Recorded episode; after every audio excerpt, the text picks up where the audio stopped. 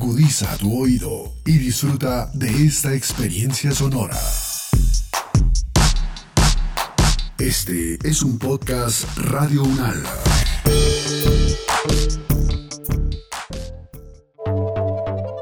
Relatos sobre gente de ciencia. Historias de vida para todo público escritas por no escritoras. María Celeste. Ven, Virginia, ven. Mira, ayer terminé de construir este telescopio. Es mucho más potente que todos los que he construido antes. Asómate a nuestro universo celeste. La gran mancha de estrellas se observa con más claridad. Mira, la luna no es una esfera perfecta. Tiene valles y montañas. Padre mío, señor Galileo, lo veo, lo veo. La luna tiene valles y montañas, como la tierra. Padre, fue tan triste perder a mi madre cuando yo era una niña.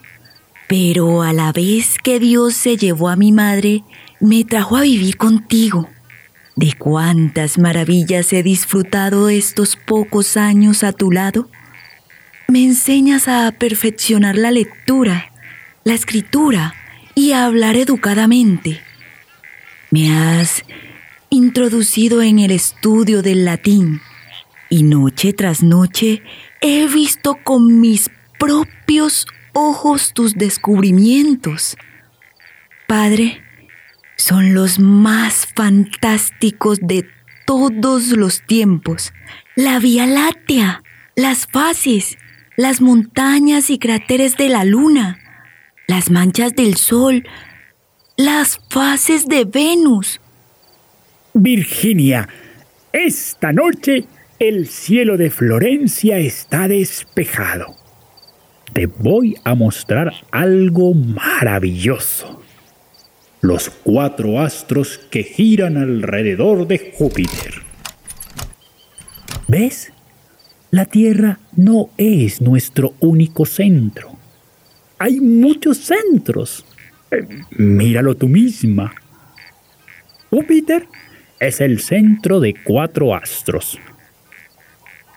Todos estos descubrimientos los publicaré en el libro que estoy escribiendo. Ya pensé en el título. El mensajero de las estrellas. ¿Te gusta? Sí, padre. Es un nombre hermoso.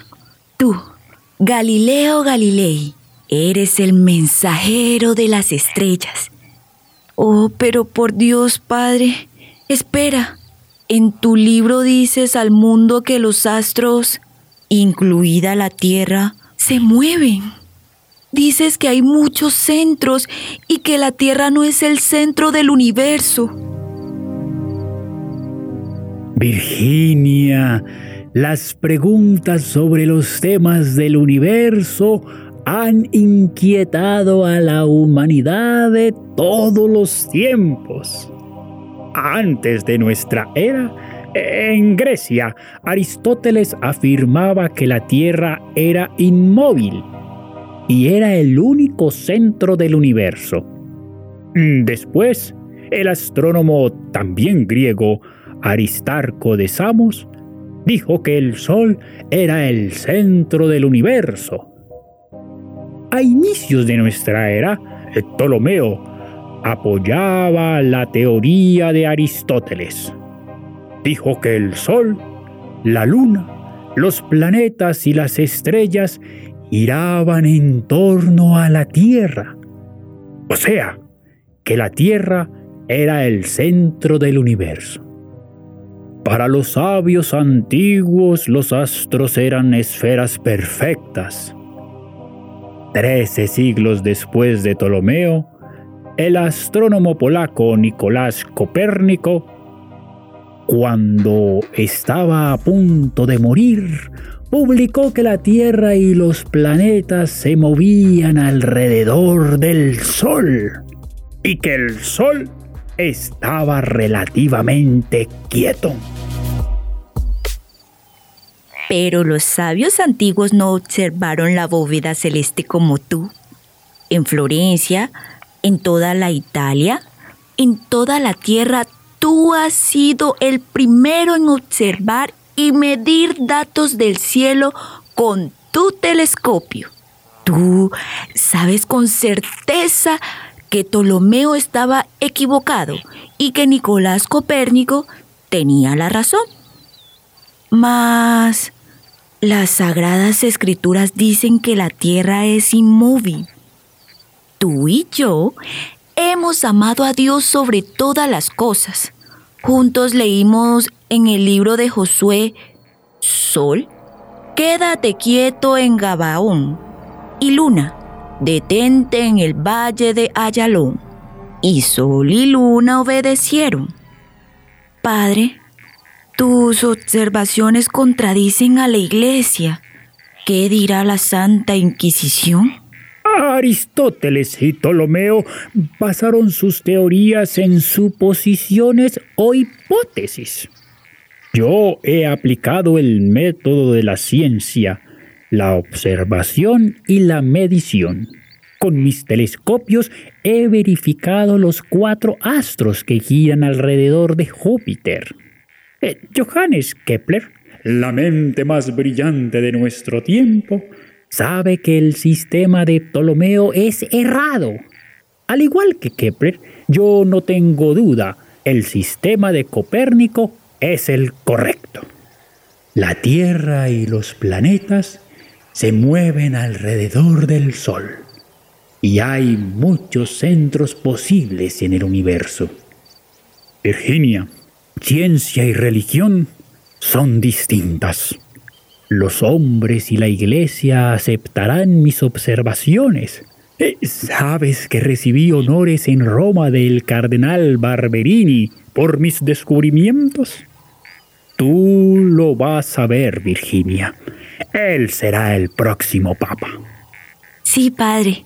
Te he visto día y noche construir planos inclinados termómetros, bombas de agua, relojes y muchos otros artilugios. Mereces honores tras honores. Pero en 1600, el año en que yo nací, quemaron en la hoguera a Giordano Bruno por hereje, entre otras cosas por decir que la Tierra se movía y no era el centro del universo. Ay, Giordano Bruno. Qué historia tan trágica. Pero esta vez la iglesia podrá confirmar con sus propios ojos mis experimentos y mis datos. La Tierra no es el único centro del universo, como Roma no es el centro de la Tierra.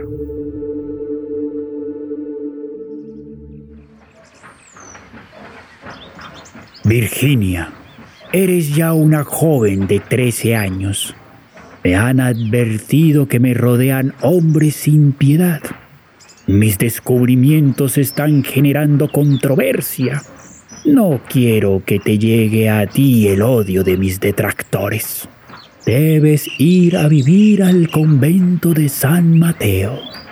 Padre amado, acato tu decisión. Tienes razón. El convento es el único lugar donde estaré a salvo de los pobres hombres carcomidos por la envidia de tu sabiduría. Mi destino es entregarme a la oración. Oraré por ti y por mí, día y noche. Tal vez así podrá ser perdonada mi culpa de ser hija del amor pecaminoso de mi madre, al no haber estado casada contigo al momento de mi nacimiento. Tomaré los hábitos a los 16 años y no seré más Virginia, la hija de la fornicación de la Marina de Venecia, como aparece en mi registro de nacimiento el 13 de agosto de 1600. Padre, cuánto dolor me produce separarme de ti. Te escribiré muchas cartas y tendré las tuyas bajo mi almohada. Me honras al tomar hoy los hábitos con el nuevo nombre que has elegido. Sor María Celeste. María, por tu amor a la Virgen María. Celeste, porque compartimos el mismo amor por el cielo.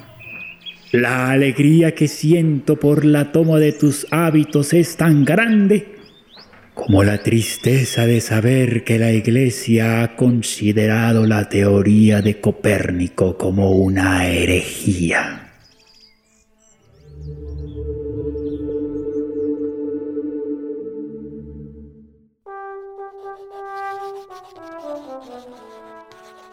Mi querido padre, la Madre Superiora del convento de San Mateo me ha convertido en su secretaria porque soy la única monja letrada del convento.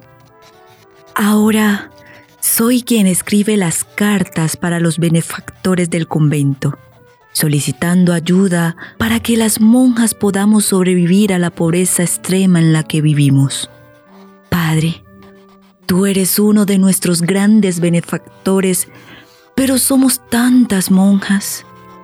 Acepta la miseria y las dificultades porque nos dignifican ante los ojos de Dios. Espero con inmensa alegría tu visita de la próxima semana.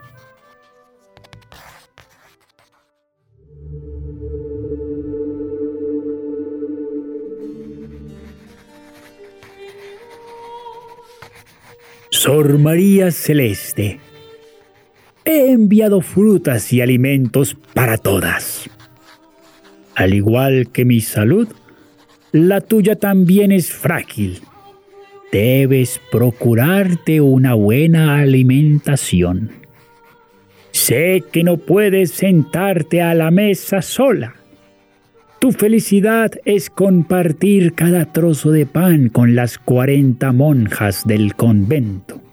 Pero debes guardar algo de comida para tus noches de estudio.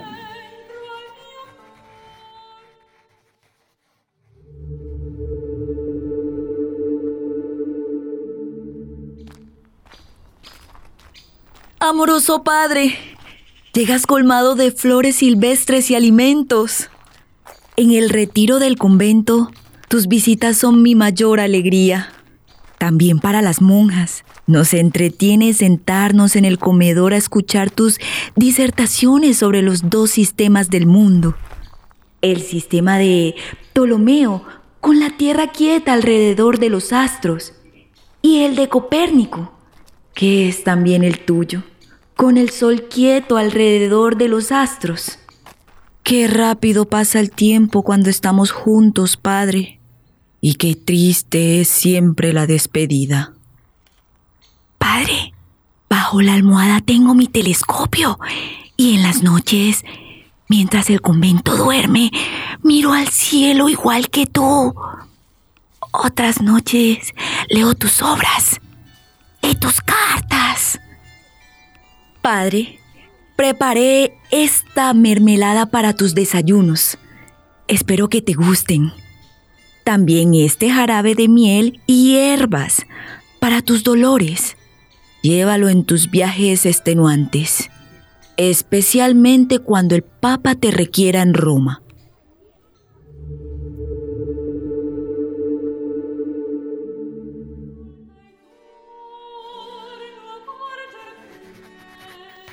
Sor María Celeste, eh, tu mermelada es un manjar y tu remedio ha calmado mis malestares. Tu espíritu experimentador lo descubrí cuando empezaste a hacer preparaciones de mezclas de hierbas con las que has sanado mi cuerpo preso de dolores por este reumatismo también curas a las monjas, sea cocinando, tejiendo o dirigiendo el coro, expresas tu espíritu científico. Eres una mujer de intelecto y sabiduría privilegiada.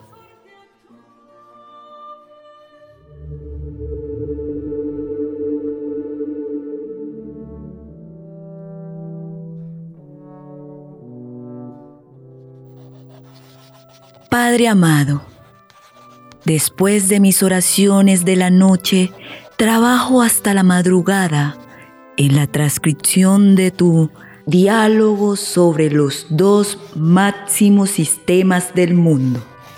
Aunque tengo temor, quiero que lo sometas pronto a la aprobación de la Santa Inquisición. Soy feliz de poder ayudarte ahora que el reumatismo martiriza tu cuerpo. En mis oraciones de la mañana pido perdón a Dios por ser hija del pecado. Y en mis oraciones de la noche pido perdón por mi herejía. Desde que empecé a ver el cielo ya no creo en el salmo. Tú has fijado la tierra firme e inmóvil. En mi mente es, Tú has fijado el sol firme e inmóvil. Ya lo he visto con mis propios ojos.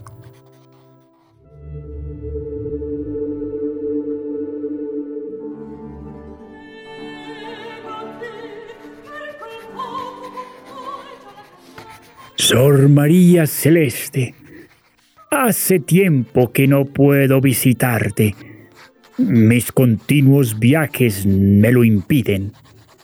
Cada vez me requieren más en Roma.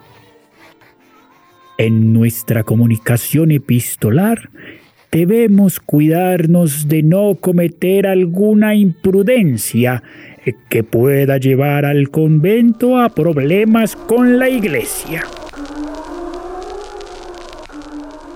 Tú tenías razón. La Iglesia considera que mi ciencia experimental desafía las sagradas escrituras.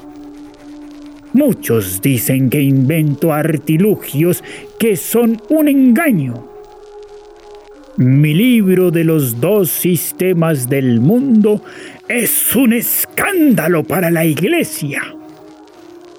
Todo iría bien si presento mis descubrimientos como suposiciones, tal como lo establece el principio de autoridad aristotélico.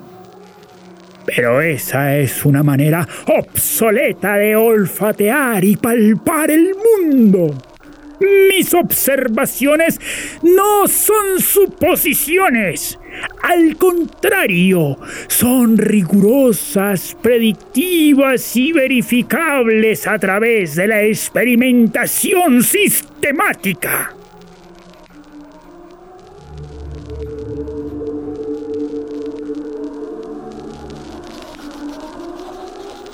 Señor Galileo, Padre amado, Cuán miserable es este mundo terrenal. 1633 pasará la historia como un año de infamia contra ti. Te acusan de herejía, te obligan a jurar de tus descubrimientos y ahora te sentencian a prisión perpetua y te obligan a jurar de tu nueva ciencia. A ti el sabio científico, un consejo de teólogos te acusa de hacer mala ciencia por validar y enseñar que el Sol es el centro del universo. Qué infeliz soy sin poder verte. Cuánto dolor al imaginarte en una celda fría. Hemos sabido que dicen que tú haces mala ciencia Oh, cuánta injusticia de los hombres contra ti. Me fue concedida la solicitud y cumplo en tu nombre la penitencia impuesta de dedicar tiempo diario a la oración. Tu tiempo es precioso. La bóveda celeste te necesita.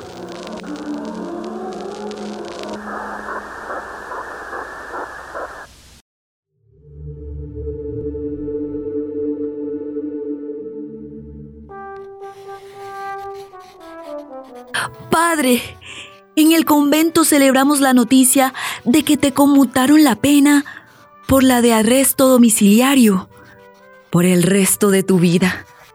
En medio de tantas tribulaciones, tu regreso a Florencia me colma de alegría. Podremos estar cerca de nuevo.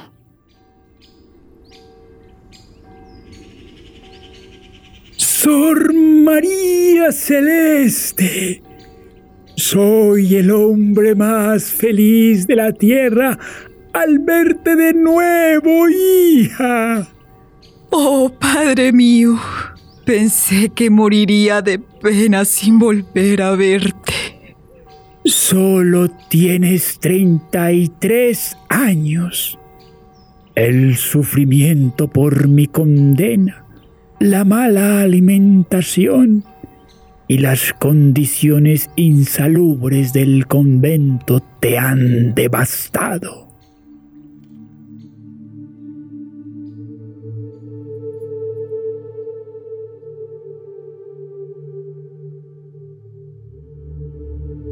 Hija mía, la juventud de tus 34 años se exalta en tu lecho de muerte. Me invade un sentimiento de dolor profundo por tu partida. También un sentimiento de gratitud porque me prodigaste la experiencia del amor filial seguiremos unidos en el espacio sideral.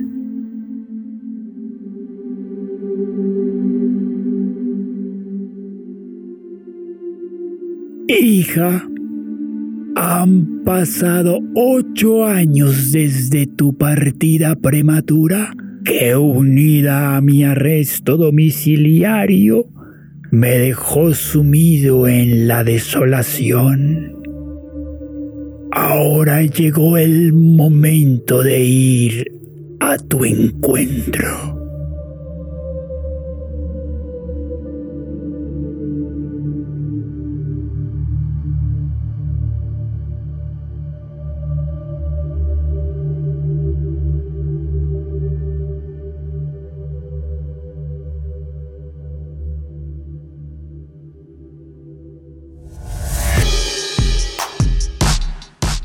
Opiniones aquí expresadas son de entera responsabilidad de sus autores y solo comprometen a los realizadores de este podcast. No representan necesariamente el pensamiento de Radio Unal ni la posición oficial de la universidad. Este y otros podcasts en nuestro sitio web podcast.unradio.unal.edu.co. Universidad Nacional de Colombia, proyecto cultural, científico y colectivo de nación.